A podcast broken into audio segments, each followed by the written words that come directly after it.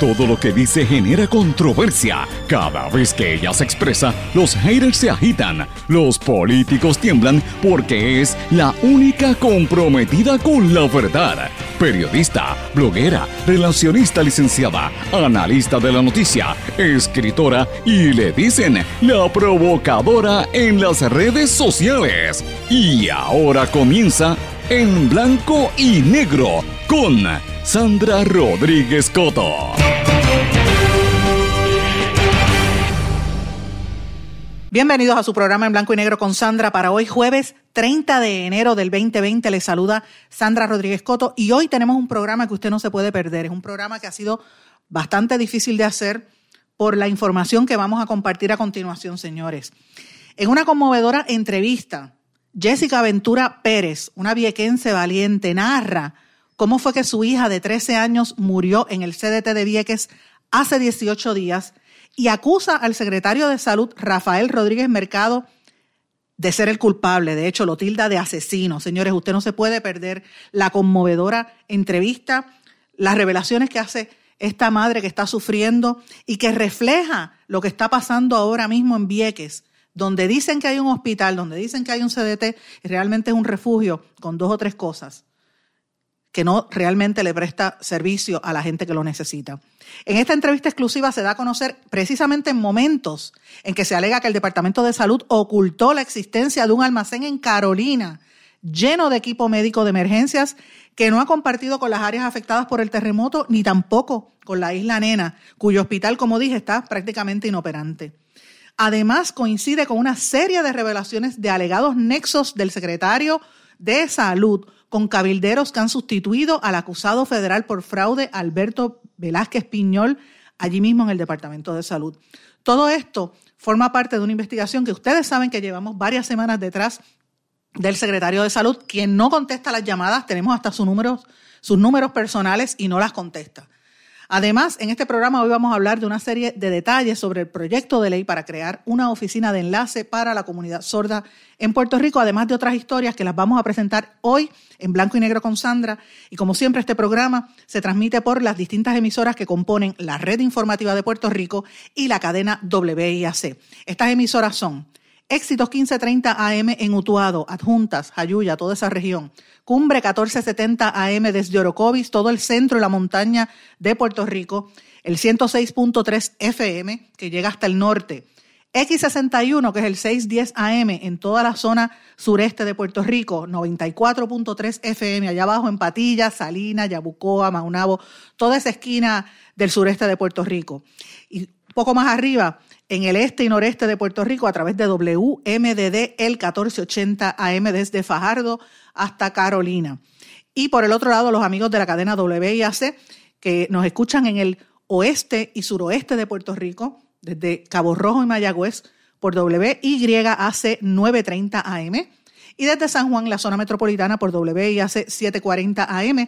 Este programa Está disponible y se transmite por todas las plataformas digitales, los servicios de streaming y las páginas de las redes sociales de todas y cada una de las ocho emisoras que acabo de mencionar.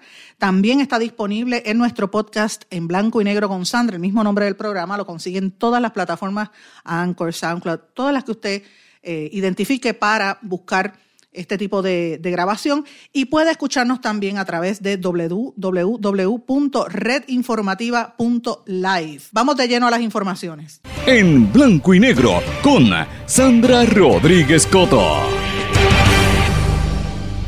Amigos, como les dije, hoy tenemos un programa donde vamos a hablar en exclusivo, una entrevista que usted no la va a escuchar en ningún otro medio y le va a revelar lo que de verdad está ocurriendo en el Departamento de Salud. Están ocurriendo otras noticias que brevemente las tengo que reseñar porque son noticias importantes. Eh, ha trascendido, lo dijo el, Servicio Geológico de los Estados Unidos, que hay un 99% de probabilidad de que haya un terremoto de magnitud número 5 este año en Puerto Rico, así que tenemos que estar preparados, no podemos bajar la guardia. Tenemos que estar mirando esto porque van a persistir durante posiblemente años y décadas las, réplicas. Eh, pero tenemos que tener cuidado que no se dé uno de 5 a 7 eh, en la zona suroeste de Puerto Rico. Esto es una situación muy grave que sigue afectando todos los comercios en la zona, particularmente en el sur. Esto finalmente el Centro Unido de Tallistas lo dijo. Ustedes recordarán que en este espacio llevamos varias semanas, incluso desde que publicamos la columna en blanco y negro con Sandra en Noticel, cuestionando qué está pasando con los negocios en esa zona, pues miren, la situación está grave, muchos han tenido que cerrar operaciones. En términos políticos, la Comisión de Ética de la Cámara le dio un regaño y recomendó un voto de censura contra Georgie Navarro. Esto se dio a conocer en el día de ayer. Y los padres de la bebé que cayó en un crucero presentan su propia investigación del caso. Un tema que tenemos que estar atentos y les digo mi recomendación que estén eh, pendientes a esta información. Vamos, estamos investigando a estos efectos lo que viene por ahí. La Autoridad de Energía Eléctrica está desesperada buscando para contratar eh, compañías para la generación de emergencia ante la pérdida de Costa Azul, pero es una desesperación por contratar y no quieren arreglar lo que tienen. Y amigos, una situación muy, muy terrible. 24 suicidios en los últimos 29, 30 días que llevamos de enero. Es una situación grave que entre todas las emergencias que estamos pasando, esto es algo que, que tenemos que discutir. El problema de salud mental en Puerto Rico ciertamente nos está afectando a todos. Pero miren, ¿cómo usted no se va a enfermar y cómo uno no se va a enfermar viendo las noticias que ocurren en este país? Y yo tengo que decirlo, es, es grave, señores. O sea, desde hace varios días yo he estado recibiendo una información que con mucho cuidado y con responsabilidad yo no la quise publicar. Ustedes saben, los que me escuchan en este programa, que dije que teníamos información del Departamento de Salud, pero hasta que uno no corrobore la información, yo no la voy a decir por los medios. Y yo vi algunas fotos de este incluso que circularon en las redes sociales en el día de ayer y en el día de antes de ayer y hoy también. Eh, yo conversé con varios empleados del Departamento de Salud, incluyendo dos ayudantes del secretario, que me confirmaron la existencia de un almacén en el área de Carolina, que es lo que ha estado circulando por allí, eh, con más de 17 millones de dólares en equipo médico para damnificados. Ese equipo médico que es parecido, eh, el almacén es parecido a lo que había en Ponce, que, que generó toda la controversia. Ustedes recordarán, en Ponce había en La Guancha un almacén enorme con suministros. Pues el que está en Carolina está lleno de equipo médico con el equivalente a montar cinco hospitales de estos, de los hospitales que montan así temporales en, en momento de una emergencia, de, de ¿verdad? equipo médico que puede montarlo bajo carpas y bajo casetas para cinco hospitales, que está guardado en ese almacén, que evidentemente tengo la dirección en, uno de los parques industriales en Carolina. Eh, el contrato para almacenaje de estos de sobre 10 mil dólares al mes también. Tengo toda la evidencia en mi poder. Eh, hay que ver quién es el que está sacando el dinero en este tipo de contrato. Pero una situación importante que tenemos que destacar de, este, de esta noticia es que hay equipo que ya expiró Mucha de este equipo lo había llevado, lo había dado FEMA al Departamento de Salud después del paso del huracán María y lo dio a través de diferentes programas federales de emergencia, lo que le llaman National Defense Medical System, que es precisamente como es un sistema de, eh, eh, sistema médico de, para defensa en momentos de emergencia, para que si se necesitaba montar un, un hospital al aire libre, ahí estaba disponible. El problema que ha sido es que desde que comenzaron los terremotos, eso estaba ahí y no lo estaban llevando. Hay algunos de los de los, eh, los refugios instalados por el gobierno, particularmente en los municipios como Guayanilla y Guánica, e incluso Yauco también, pero más, más que nada en Guayanilla y Peñuela, señores, que necesitaban urgentemente equipo que no se les dio, neveras que no se les daba. Tengo entendido que en uno de los eh, de uno de estos refugios estaban poniendo las insulinas en unas neveritas plásticas, habiendo el equipo de unas neveras profesionales en este almacén que el secretario de, de Salud se negó a distribuir hasta que supuestamente no viniera una autorización de FEMA, cuando se supone que esto esté en manos del gobierno de Puerto Rico. Esta información nosotros la teníamos responsablemente, no la íbamos a lanzar hasta que no tuviéramos eh, ¿verdad? todo el detalle. Pero esto trasciende, señores, en un momento donde, además de esta información, Hemos recibido otros detalles sobre el Departamento de, Salud que todavía estamos corroborando. Eh, la evidencia de más de 25 fotografías y documentos que apuntan a la entrada de un nuevo jugador en el escenario de los cabilderos en el Departamento de Salud, precisamente a menos de, ocho, de siete meses de que se hicieran los, los arrestos aquellos famosos, que incluyó al de Alberto Fernández Piñol, eh, que estuvo involucrado Alberto Velázquez Piñol, perdón, involucrado cuando hubo los arrestos de, de Julia Kelleher y la directora de ACES. Así que estamos trabajando en esas noticias, mis amigos, pero antes de entrar en ese detalle, yo quiero que recordemos un poco una noticia que aquí acaparó la, atención pública hace apenas 12, casi tres semanas, 18 días, que fue el caso de una joven, una niña de 13 años que murió en Vieques y murió en un CDT que no tenía el equipo. Y por eso es que yo empiezo el programa así, porque sabiendo de la existencia de equipos disponibles en Carolina, el Departamento de, Salud no los ha distribuido a donde se necesita. Y el abandono que tienen en este gobierno a las islas municipios de Vieques y Culebra es criminal, es inmoral y todo el mundo se tiene que ofender, porque los que viven en Vieques y los que viven en Culebra son tan puertorriqueños como los que vivimos en San Juan, en Guaynabo, en Sidra, en Ponce, en Mayagüez, en donde sea. Y es imposible uno ver la enorme cantidad de equipo valorado en 17 millones de dólares guardado en bolsas y protegido en un almacén en Carolina, cuando en que se está muriendo gente, como el caso de esta niña. Y señores, yo quiero que ustedes escuchen esta entrevista que yo tuve con esta señora en horas de la tarde de ayer. Una entrevista, ella no ha dado realmente eh, entrevistas largas, ella sí brevemente habló el día de la noticia con uno de los medios televisivos, pero no ha dado entrevistas en profundidad. Y ustedes no se pueden perder lo que ella dice. Es duro, con el mayor de los respetos le pido a los radioescuchas que, ¿verdad? Eh, esperen un poco, pero usted tiene que escucharlo para que usted sepa en el Puerto Rico en que estamos viviendo. Amigos, como les dije, eh, hoy vamos a dedicarle gran parte del programa al caos que hay en el Departamento de Salud. Ustedes saben que yo llevo semanas denunciando situaciones en manos del secretario ausente, porque ese secretario nunca aparece para decir las cosas importantes. Y uno de los casos más difíciles que hemos estado viendo en todo Puerto Rico es la situación que se vive en el pueblo de Vieques. Yo sé que muchos amigos de Vieques me han estado escribiendo, me han estado pidiendo que hable de, lo que está ocurriendo allá. Este es uno de los temas importantes de Vieques que lo podemos recordar, el caso de una joven, una niña que falleció, prácticamente la dejaron morir en el CDT de Vieques por la lentitud con la que se atendió este caso, una falta de respeto y de ética a la gente, sobre todo a los padres. Así que voy a hacer una entrevista con mucho respeto y con mucha, y, tengo que confesar, con dolor en el corazón. Bien difícil va a ser esta entrevista para mí, porque me pongo en su posición y, y de verdad que se me aprieta el alma. Y tengo en línea telefónica a Jessica Moraima Ventura Pérez. Ella es la mamá de la menor Yaidelis Moreno Ventura, la niña que murió en el CDT de Vieques el pasado 12 de enero. Jessica, buenas tardes y bienvenida en Blanco y Negro con Sandra. Buenas tardes, gracias por la oportunidad, Sandra. Jessica, eh, quiero que, la gente hable, eh, ¿verdad? La gente que está escuchando, pongamos un poquito esto en contexto y con el mayor de los respetos, ¿verdad? Quiero hacer este acercamiento porque sé lo que estás pasando te acompaño en este momento de, dificultad. Ya lo hablamos antes de ir al aire, que yo sé que perder un hijo es la situación más difícil que cualquier padre o madre pueda enfrentar. Así es que de entrada, mis condolencias. Gracias.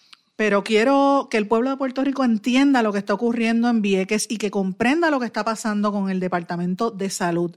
Yo quisiera que habláramos brevemente de qué fue lo que pasó con tu hija y por qué tu hija falleció pues lamentablemente a Vieques por décadas nos han tenido en el olvido sin un servicio digno al que creo que tenemos derecho a todo ser humano.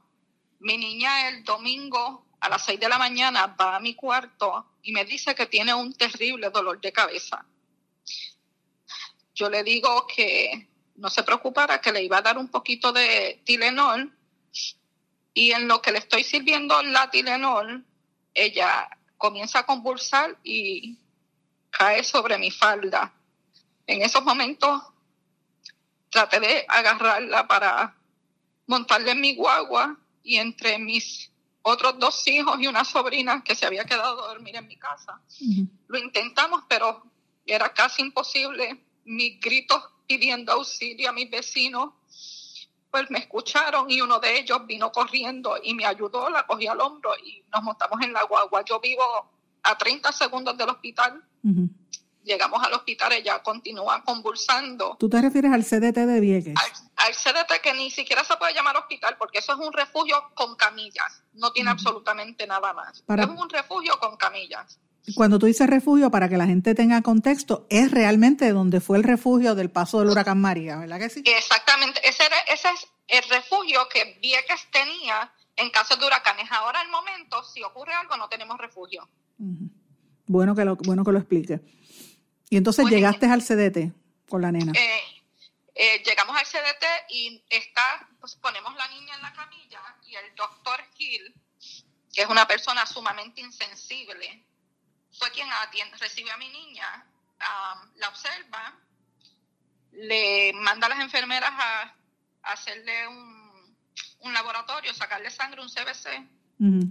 Eh, lo único que hace es mirarla, observarla y mi niña convulsando, yo intentando tranquilizar a mi niña porque por sus movimientos involuntarios era casi imposible sacarle sangre ella gritaba que no podía estarse quieta, que no podía parar de moverse.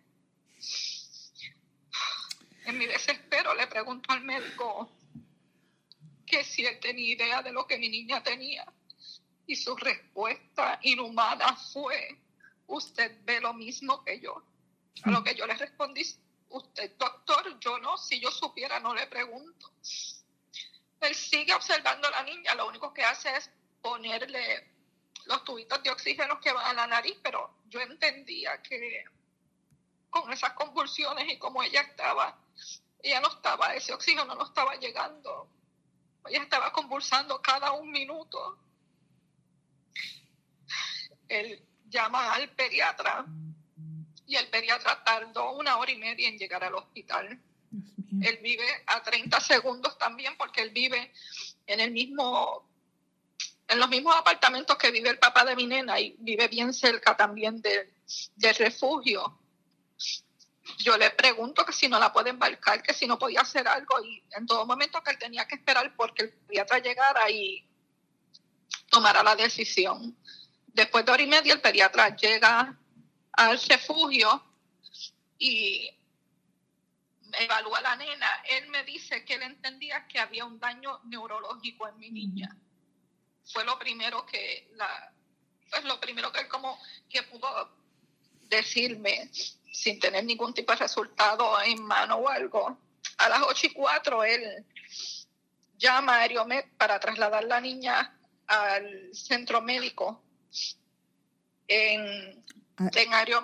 Aeriomed es la compañía del helicóptero. Exacto, a la ambulancia aérea. Pero mientras está en conversación con ellos, él decide. Él tú dices el doctor Hill o el, pediatra. Paulino, Paulino. El, pediatra, Paulino.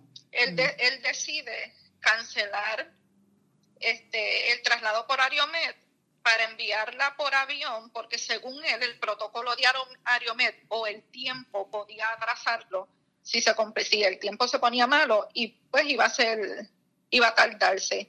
Decide trasladarla en un avión, que es un avión comercial, que lo único que hacen es sacarle los asientos sin equipo ninguno. Eh, pues decide y nos decide que nos vayamos en avión con la niña. Llegamos a, a, a todo esto. Él cuando habla con la pediatra, que iba a recibir la niña en centro médico, la pediatra le pregunta que si la niña está entubada, después que le da los números de oxigenación y esos términos médicos, la pediatra le, le pregunta si la niña está entubada ya y él le responde que no. Y ella le pregunta por qué no está entubada, porque con esos niveles se supone que la niña está entubada ya. Y él dice, pues yo difiero de usted y no me entubó la nena. Vamos para el aeropuerto y cuando estamos ya en el avión, en la pista, recorriendo la pista para despegar, él nos grita al papá de la nena y a mí que llamáramos al piloto, que teníamos que regresar porque la nena se había puesto mala. Nos devolvimos nuevamente y montaron mi niña en la ambulancia y en los portones del aeropuerto tuvieron que detenerla para entubarla porque ella entró en un paro. Jessica.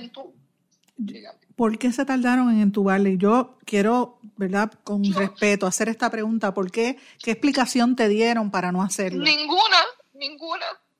¿Ellos no tenían el equipo en el CDT? Ellos, yo entiendo que era porque ellos no tenían el equipo, porque cuando regresamos en ese momento para el hospital, mientras están dándole CPR a mi hija y la niña estaba ya entubada con el AMBU, que es un ventilador manual, se le sale el tubo y tienen que volver a entubarla para volverla a entubar, la tuvieron que pedir a los paramédicos que buscaran otro tubo en la ambulancia porque el hospital no cuenta con el equipo de entubar. Imagínate. Cuando la vuelven a entubar, pues ellos están luchando con mi hija, pero como es manual, un manual fin se cansan y tuvieron que pedirle a tres primos míos, dos policías y un ay, terapista respiratorio, él es José Ventura también. De los Ventura ah, de Vieques, que es una familia bien conocida. Exacto, pues a tres de los Ventura, tres más, dos policías y a él, que es terapista respiratorio, pidieron, los llamaron para adentro para que los asistiera, los ayudara. Él se percata, porque como tiene esa preparación, de que siguen usando el AMBU y el AMBU se utiliza en las ambulancias o fuera del hospital, tan pronto entran al hospital, hay un cambio al ventilador que es fijo, que se supone que está en el hospital, pues él le pregunta dónde está el ventilador de este hospital y el médico se le queda mirando y no le responde y él vuelve y le dice dónde está el ventilador de este hospital, porque ese ventilador mantiene la oxigenación de acuerdo a lo que ellos hubieran necesitado. Lo que el médico le, le responde, aquí no hay ventilador. Eh, y ahí fue, que, ahí fue que tu hija se fue. No, mi hija estuvieron dándole CPR aproximadamente casi tres horas. Dios mío. Todo esto ante los ojos del papá de mi niña, él no se despegó de ella en ningún momento, y mis tres primos y una hermana. Por eso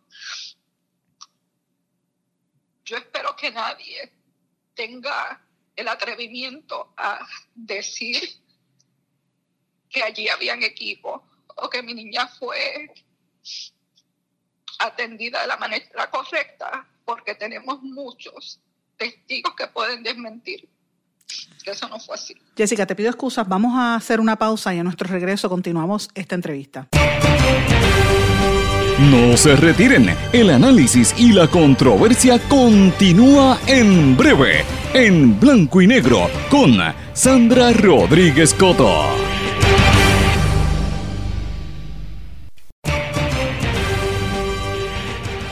Ya regresamos con el programa de la verdad, en blanco y negro, con Sandra Rodríguez Coto. Regresamos en blanco y negro con Sandra y continuamos esta entrevista con Jessica Ventura Pérez, la madre que perdió a su hija en Vieques. De entrada, Jessica, quiero reiterar mi, mi, mi, condolencia. Yo soy mamá, lo hablamos antes de ir al aire, y, y mamá de una niña que convulsa también, que sé la desesperación. Te puedo entender y me aprieta el corazón, se me está haciendo bien difícil poder conversar, pero yo quiero que los amigos que están oyéndonos en Vieques, en Culebra y en todo Puerto Rico, especialmente la gente en La Fortaleza, que yo sé que monitorea este programa, o que lo escucha en la diáspora a través de los podcasts, que, nos, que, entienda qué ha pasado después de eso. Eso fue a mediados del mes de enero. ¿Qué ha pasado desde entonces? 12 de enero y hoy, a 17 días de la muerte de mi hija por falta de equipo y medicamentos y de un protocolo que no fue correcto. Las condiciones en ese refugio siguen igual y desde el día que sucedió, yo no estoy tranquila porque temo que cualquier otro niño, cualquier madre, cualquier anciano, cualquier abuelo llegue de un estado crítico al hospital y no tenga la oportunidad de enviarlo para acá y va a morir porque no hay medicamentos y no hay equipo. A 17 días ese refugio está exactamente como el 12 de enero y nadie, ni el secretario, ni la gobernadora, la administradora del hospital, la señora Dora, salió en avión el miércoles, después que sucedió eso, eso fue el domingo. El miércoles ella salió de Vieques a las 5 de la tarde y no ha regresado al, al, hospital. O sea, que no tiene administrador el hospital, el refugio hospital. no, y entonces, y no han atendido nada. las necesidades no han resuelto nada. Estamos, estamos igual. Si otro niño, niño llega al hospital, va a morir, igual que mi hija. Y hay otros casos que han muerto parecidos, incluso el día antes de tu hija, ¿verdad? El día antes, el día antes de que mi niña falleciera, fue una persona mayor con dolor de pecho, vómito y le dolía el brazo izquierdo y le dieron pepto-bismol porque era un virus. Cuando mm. llegó la persona a su hogar, se aguantó el pecho bien fuerte y le gritó a su esposa que sentía que el pecho se le iba a salir y murió de un infarto pero como era una persona mayor, pues quizás no era de una familia que la quisieran tanto, que no era una niña como mi hija. Eso quedó callado. El, el caso de la historia de Yai ha ocurrido otras veces, pero nadie alzó la voz. Y yo no me voy a quedar callada porque yo tengo que evitar que otra madre sufra lo que yo estoy sufriendo ahora y que otro niño sufra lo que mi hija sufrió por cinco horas y diez minutos. Jessica, el secretario de Salud doctor Rodríguez se ha comunicado contigo? Pues mire, usted, no sé si me va a perdonar, pero eso es un charlatán. Él en 16 días ayer no habían hecho ni el más mínimo esfuerzo para comunicarse conmigo, ni habían llegado a Vieques. A mí, a mí, yo no pedía que se comunicaran conmigo primero, yo quería que resolvieran esta situación de Vieques. Y después que ellos resolvieran si tenían que dirigirse a mí y preguntar, pues que me preguntaran, pero ni una cosa ni la otra. Ayer recibí una llamada de la patóloga Rivera, que fue la que me, me, leyó los resultados de la autopsia de mi niña, porque no me la han dado todavía, solamente me quisieron dar el, la causa de la muerte para que nosotros supiéramos lo que, de que había muerto y ella me llama ayer y me dice que se había comunicado con él, el secretario, con ella, el secretario de salud, para decirle que por favor me llamara y le, me diera su número de teléfono. Después que ella muy amable me dé el número de teléfono, yo le digo a ella, estuve esperando por dos semanas y dos días que ese caballero tuviera la intención de comunicarse conmigo. Ella tiene que haber notado mi tono de voz y no me llamó a mí él. Primero él lo que hace es enviarme el número, o sea que no tenía los números de teléfono nuestros. Y luego el papá de mi niña, que quizás él no sospechaba de, no imaginaba que nosotros andábamos juntos, recibe una llamada y él me pasa el teléfono y me dice, es el secretario de salud. Él llamó al papá de mi nena.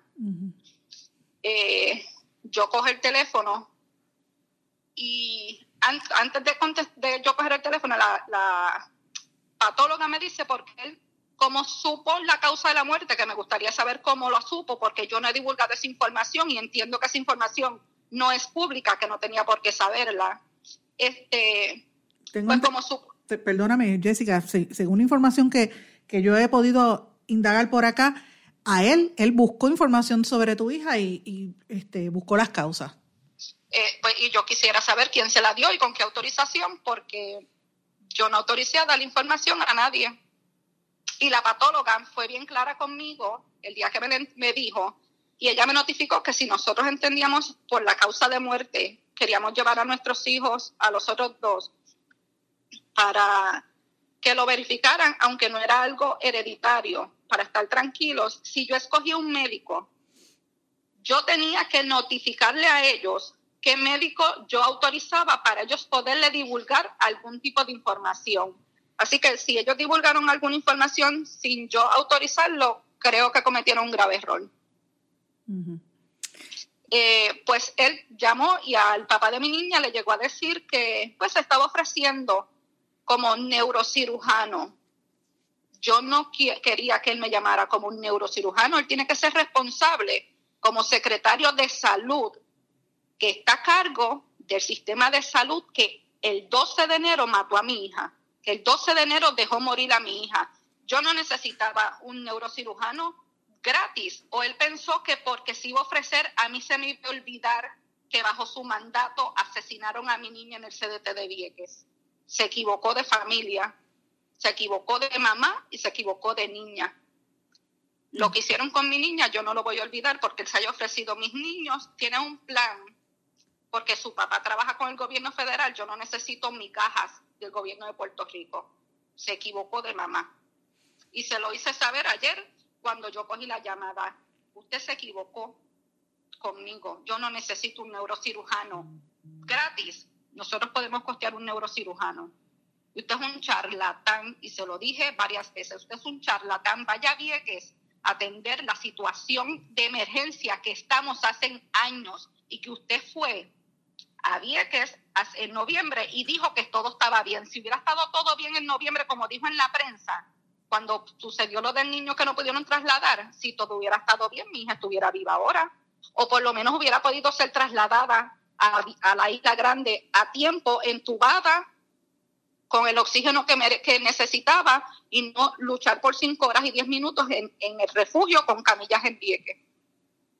Y la cosa en Vieques es tan seria como lo único que hay es un tanque de oxígeno. Si llegan dos emergencias, van a tirar una peseta al aire a ver quién lo va a necesitar. ¿O quién, quién, quién importa más, esta o este? Un solo tanque de oxígeno hay en Vieques. Jessica, ¿tú estás, ¿tú estás al tanto o estás consciente de la información que hemos estado buscando por acá, que está circulando por ahí, de que hay un almacén con material equivalente a cuatro hospitales eh, portátiles almacenados en, o guardados en un sitio en, Carolina y no lo han llevado a Vieques y, tampoco al área donde están los temblores. ¿Tú estás consciente de pues eso? esa información me la hicieron llegar. Ya me habían llamado ayer y me habían dicho que hoy salía eso a, a iba a tener mostrar las pruebas. Y con eso confirmo que el gobierno de turno, todos, desde la gobernadora, porque a mí no me quita que la gobernadora tenía conocimiento de eso, como mismo tuvo conocimiento de los suministros estos del sur. Ella tiene que tener conocimiento de esto. Todos son unos asesinos, todos los que tuvieron que están ahora en el poder y tienen que ver con el sistema de salud, con el gobierno de Puerto Rico, todos son responsables del abandono en el que nos tienen y de la muerte de mi hija. todos los hago responsables. ¿Cuál es el próximo paso que ustedes como familia están contemplando? Pues en estos momentos estamos trabajando, estamos concentrados en que sea público, de que la gente conozca la historia de Jay de de que nos escuchen, de que nos atiendan nuestras necesidades y buscarle ayuda psicológica a mis hijos, al papá de mi niña, a mis padres, a mis hermanos, yo. Pero créame, que si la pregunta es que si vamos a tomar acción legal, claro que sí. Claro que sí, y todos. Él no me va a devolver a mi hija, pero yo quiero asegurarme que todos esos que tuvieron que ver y son responsables de la muerte de mi hija, de jugar con la salud de un pueblo, de poner en riesgo la vida de miles y miles y miles de puertorriqueños, tienen que pagar tienen que enfrentarse a la justicia. Jessica, y a los amigos Radio Escucha, yo, ¿verdad? No trato de no de evitar este tipo de, de entrevistas porque sé el dolor que esto conlleva y sé lo que te está pasando y hemos hablado fuera del aire.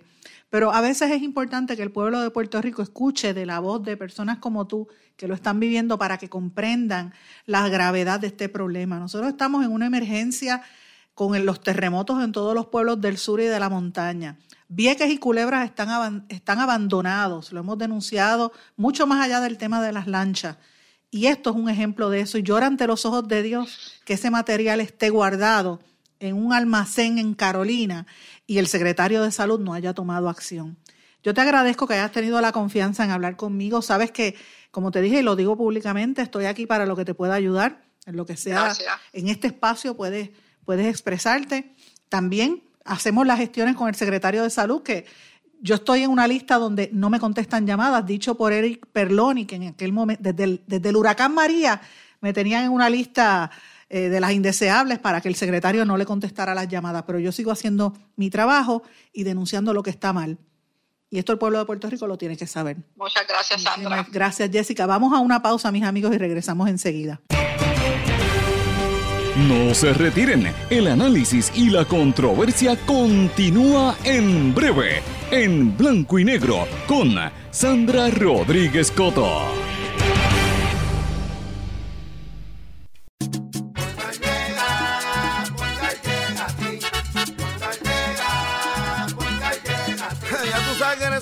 Responden, pero ahora botaron la ola, porque ya no importa en qué parte de la isla estés. Si tuviste un accidente, mi gente de Poingal le llega a tu casa o trabajo para que no te complique. Con servicio en todas partes de la isla y el mejor servicio al cliente. Por eso y mucho más, yo Piru lo digo, yo quiero Poingal. ¡Duro!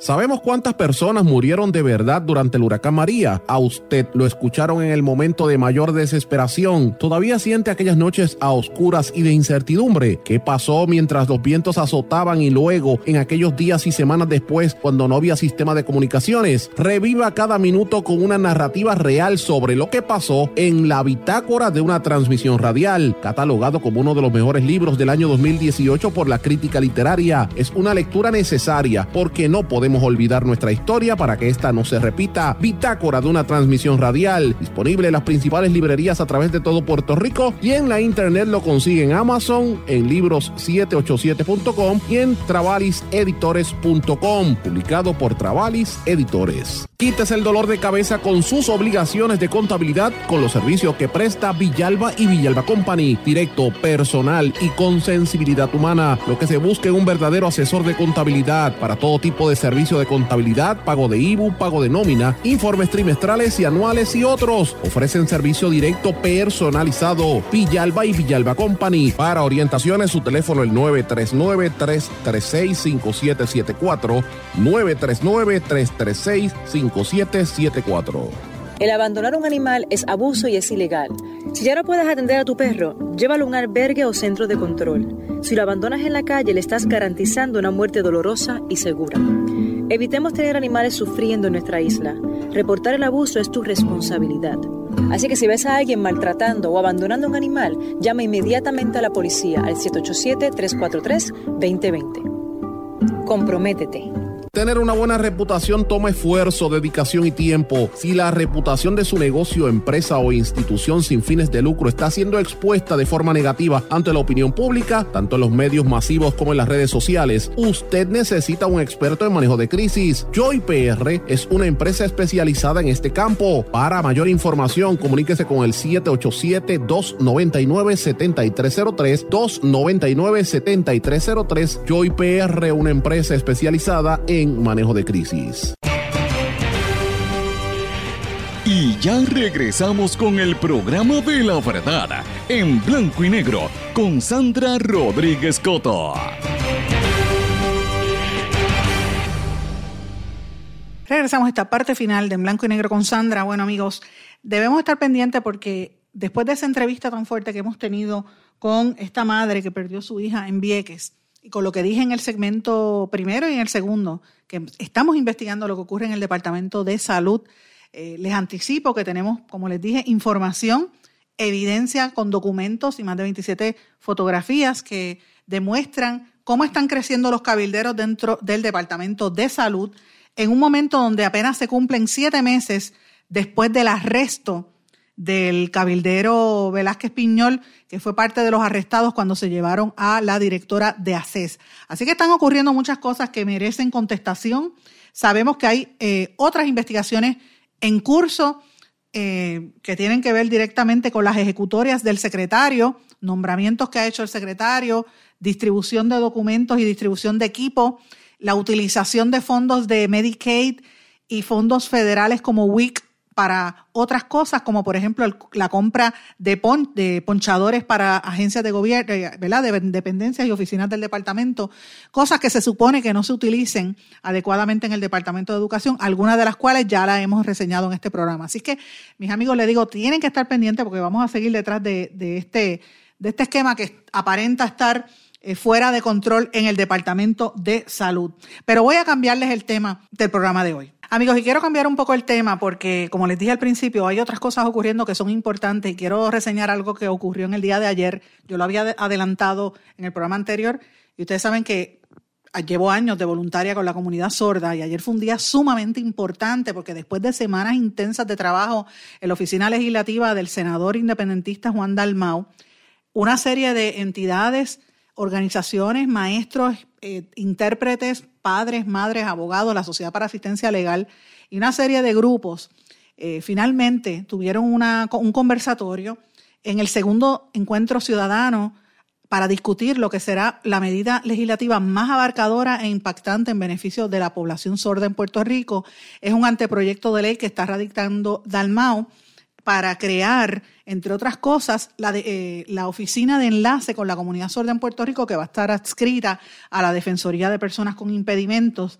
Eh, estuvimos, yo estuve brevemente en el encuentro, saludé al, al senador y vi a prácticamente todo el liderato de los sordos y de los intérpretes. También estuvo las distintas escuelas de lenguaje de señas, estuvo el Colegio San Gabriel de Niños Sordos, estuvo el registro de intérpretes para sordos, líderes de la comunidad, estuvo bien interesante. Abogados, hubo madres hablando de esto, hubo abogadas a favor de, de niños sordos ante el Departamento de Educación y estuvo también el licenciado Troche, en representación de la Sociedad para la Asistencia Legal, que es una de las entidades que más vinculada ha estado en lograr que esta comunidad sorda tenga derechos en Puerto Rico y que hemos trabajado arduamente para, para que la gente empiece a reconocerlo no solamente en la, en, ¿verdad? en la televisión el en cuando uno ve una emergencia, sino también hasta en los comerciales, en todo. Todo esto ha sido un trabajo bien arduo que hemos logrado. Yo quiero que ustedes escuchen parte de lo que nos dijo el licenciado Troche en el día de ayer. Me encuentro con el licenciado Troche, que es uno de los portavoces, mi amigo Juan José, que eh, para los amigos sepan, trabajamos juntos hace mucho tiempo con, en pro de la comunidad sola, pero, pero el licenciado Troche ha estado encabezando estos esfuerzos para que se reconozca la necesidad que tiene esta población. ¿Cómo estás? Buenas tardes, Sandra. Gracias, ¿verdad? por la oportunidad. Sí. buenas tardes. pues buenas tardes, ¿verdad? Todos los radioescuchas y todos los que están conectados con Sandra, ¿verdad? También una gran puertorriqueña a quien, a quien quiero mucho, ¿verdad? Valiente, que eso es lo más importante en estos sí, tiempos. difícil. Ajá, pues mira. ¿Cuál es la importancia de este, de este esfuerzo que está haciendo el Senado de Puerto Rico? Pues mira, yo creo que es importante, lo primero es traer la discusión del tema, ¿verdad? A la palestra pública. Es importante que este tema se discuta, que tenemos unos ciudadanos sordos que están pasando por unas necesidades serias, ¿verdad? Y máxime, si es en la vida cotidiana, imagínate ahora en situaciones de emergencia como estamos, ¿verdad? A nivel de terremotos, huracanes y todas las cosas, pues han puesto al descubierto la necesidad de atender a esta comunidad.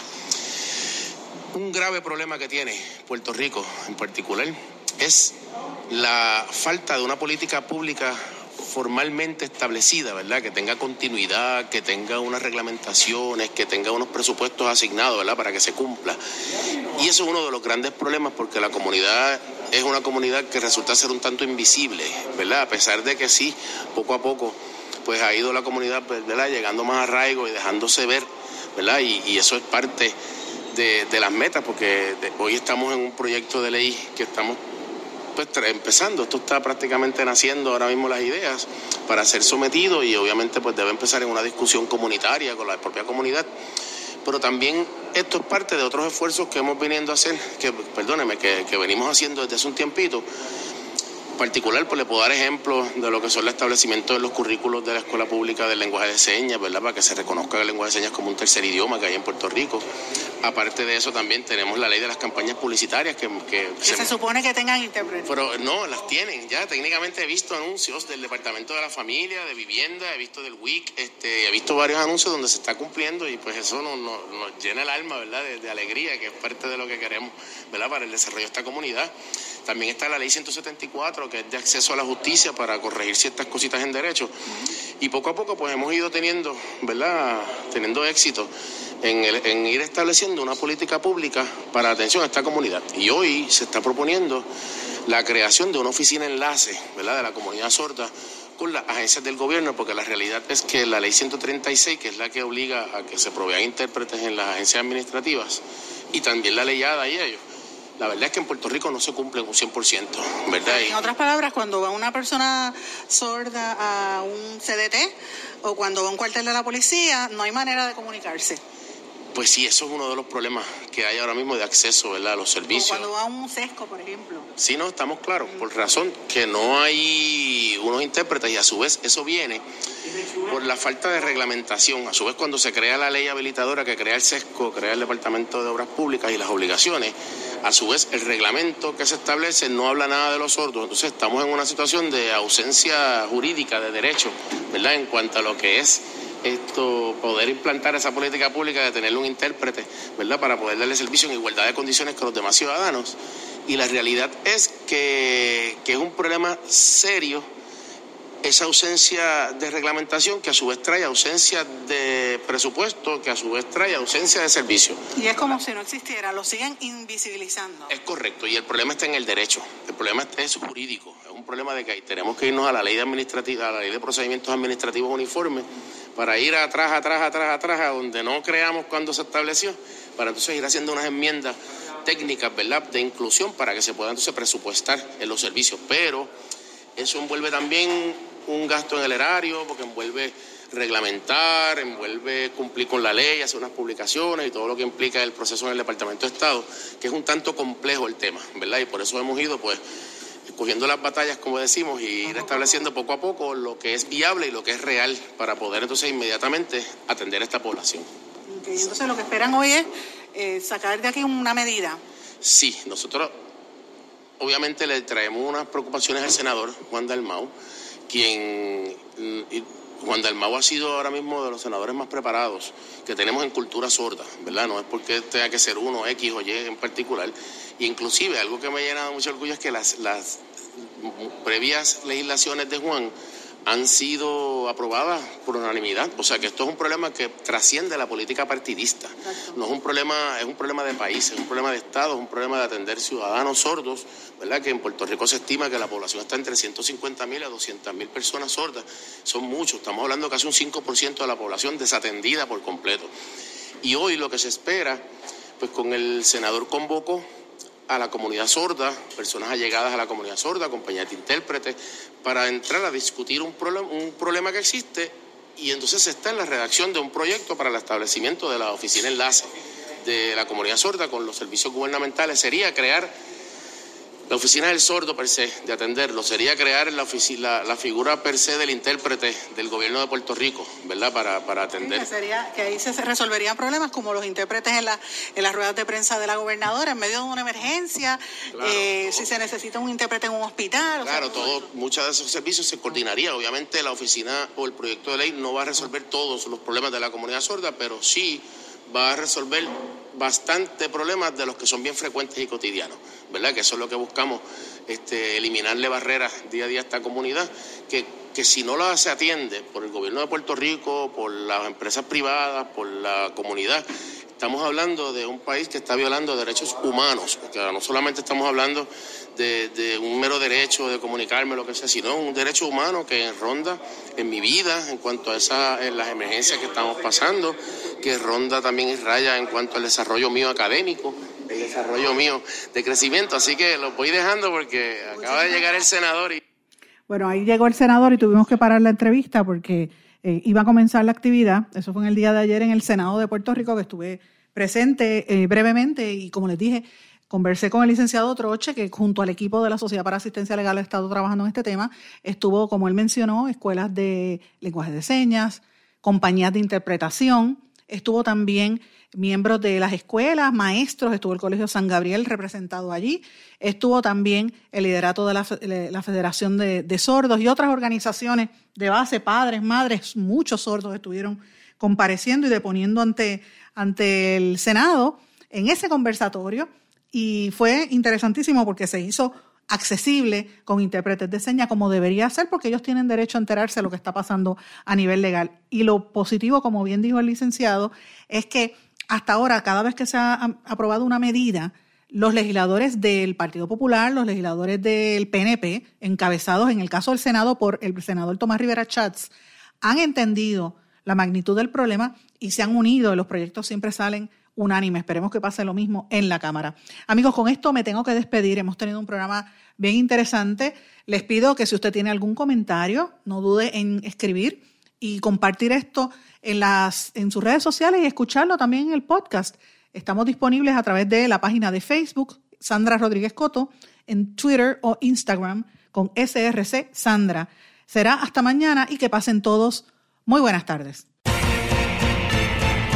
¿Se quedó con ganas de más? Busque a Sandra Rodríguez Coto en las redes sociales o acceda a en blanco y negro.blogspot.com porque a la hora de decir la verdad solo hay una persona en la cual se puede confiar. Sandra Rodríguez Coto en blanco y negro.